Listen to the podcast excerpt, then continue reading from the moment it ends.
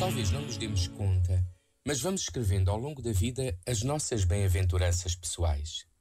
Talvez um pouco semelhantes às que Jesus deu no Monte das Bem-aventuranças, em que nos convida a ser felizes. Elas são as escolhas que fazemos, os hábitos a que nos agarramos, as esperanças que nos movem. Frágeis ou corajosas, egoístas ou generosas, fechadas ou abertas, revelam como estamos sempre em crescimento. Será que já alguma vez subimos ao monte da vida, onde se veem os passos andados e o horizonte que queremos alcançar? Que tal uma pequena paragem, talvez hoje, a escrever as bem-aventuranças que nos guiam? Este momento está disponível em podcast no site e na app da